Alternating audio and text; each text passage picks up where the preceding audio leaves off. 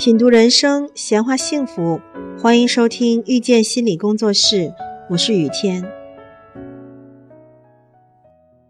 那么，如果我们在沟通中不断实施这样的暴力，对双方的关系会产生什么样的影响呢？通过语言、精神或者躯体上的暴力，让对方按照我们的期待改变，只会让双方的关系。处于一个极度不对等的状态下，这给彼此真诚的沟通带来很大的阻碍。其次，无论是实施暴力还是遭受暴力的一方，都会把对方放在自己的对立面，看成是自己的敌人。这个时候，双方心中都会觉得对方是错的，只有自己是对的。他应该按照我说的去做，如果不肯。那就是他的问题，是他不愿意合作，不愿意沟通。可能原本只是很小的问题，但是却由于这种想法而放得很大，直接从问题本身上升到对方这个人有问题，对方也就从我们的朋友、家人变成了我们的敌人。除了以上两种影响之外，还有一种影响就是。暴力会让我们主动隔断跟外界的沟通。我们举一个经常会在婚姻辅导中，嗯，听到的例子，就是丈夫下班回到家后，已经很累了，只想好好的休息一下，可是妻子却在一旁很兴奋的跟丈夫分享今天家里发生的事情，完全没有注意到丈夫脸上的疲惫。其实很明显，这样的情境是不太适合进行沟通的，因为其中的一方已经没有足够的精力去应付另一方的提问或者是分享了。对于丈夫来说，妻子这种强行的入侵行为就等于在实施暴力。为了保护自己，他只能隔断跟妻子的沟通链接。但是丈夫这样的做法，同时也是在对妻子实施暴力，会带给妻子一种很痛苦的体验。所以，暴力沟通对关系的维护只有坏处，没有好处。那么，我们要怎样去避免暴力沟通呢？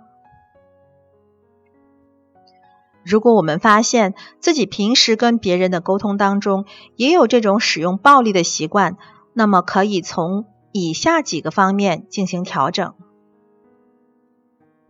首先，不要把别人看成是会伤害自己的人。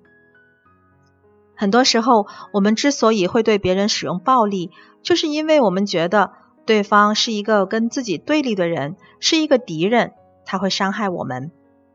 我们只有使用暴力。才能够保护自己，这也就导致了一个恶性循环，就是不断的去用暴力抵抗暴力，但有可能别人根本就没有伤害我们的意思，只是我们想象的，我们自己把对方当成了一个假想敌，所以在跟别人接触交流的过程当中，我们要注意自己的投射，不要把自己的想法。套在别人的身上。其次，我们还需要时刻的保持自我觉察的习惯，因为当我们陷入一个对立状态的时候，往往会不自知的用跟以往相同的方式来应对。比方说，如果以前的我们习惯以暴制暴，那么当我们觉得对方要伤害自己的时候，第一反应。也是用同样的方式来回击，所以我们需要从这个状态当中跳出来，从第三者的角度去观察这里面到底发生了什么，对方是不是真的要害我们，而我们又在这段关系里扮演了什么角色？与此同时，我们可以直接将情绪告诉对方。在沟通当中产生情绪是很正常的一件事情。如果我们已经无法再忍耐，想要把情绪发泄出来的话，我们是可以直接告诉对方的。我们可以跟他说：“我现在不想跟你沟通，但是我想发泄一下情绪，我希望你能听一下我说话。”这样的表达也是一种沟通方式，而且比起我们隐藏自己的情绪，装作很开心的跟别人聊天会好很多，也会让两个人的相处更加直接轻松。最后一种就是改变沟通时的情境。我们前面提到过，一个良好的沟通就是具备我和你和情境这三种要素。那么，换句话说，情境的改变也会对彼此的沟通有影响。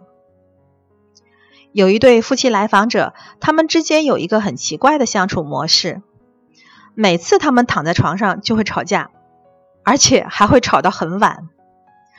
我向他们建议了一个方法，让他们以后想吵架的时候就去客厅吵，不要再待在睡房里。后来，他们在睡前的吵架次数也就越来越少了。良言一句三冬暖，恶语伤人六月寒。能够和别人进行良好沟通，这是一种能力，它能让我们在职场、在人际交往当中更加顺利。所以，当我们意识到自己原来一直在使用暴力沟通的时候，我们可以尝试做出一些改变，因为暴力式的沟通方法只会激发双方的矛盾。长期以往，甚至还会导致关系的破裂。感谢收听遇见心理工作室，我是雨天。如果您喜欢我们，欢迎加入 QQ 群八三二四九六三七零，谢谢。